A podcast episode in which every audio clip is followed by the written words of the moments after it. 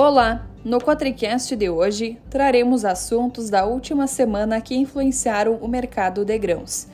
Passado o relatório de oferta e demanda do Departamento de Agricultura dos Estados Unidos, USDA, os traders devem voltar suas atenções para o plantio e o desenvolvimento da safra 2023-2024 no país o relatório era bastante aguardado porque traria as primeiras estimativas para a nova safra.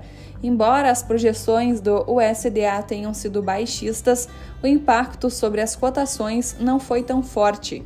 O USDA estimou as reservas de soja nos Estados Unidos ao fim de 2022-2023 em 5,85 milhões de toneladas, ante 5,72 milhões de toneladas projetadas no mês passado. Quanto à safra 2023-2024, a produção de soja nos Estados Unidos foi estimada em 122,75 milhões de toneladas.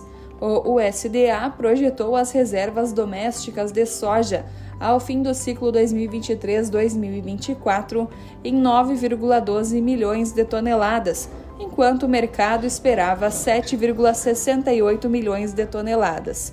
O departamento também elevou sua previsão para a safra de soja no Brasil em 2022 e 2023 de 154 milhões para 155 milhões de toneladas Nesta segunda-feira, teremos o relatório semanal de acompanhamento de safra do USDA, que vai mostrar o avanço do plantio nos Estados Unidos. E assim finalizamos mais um Cotricast. Em breve voltaremos com mais informações.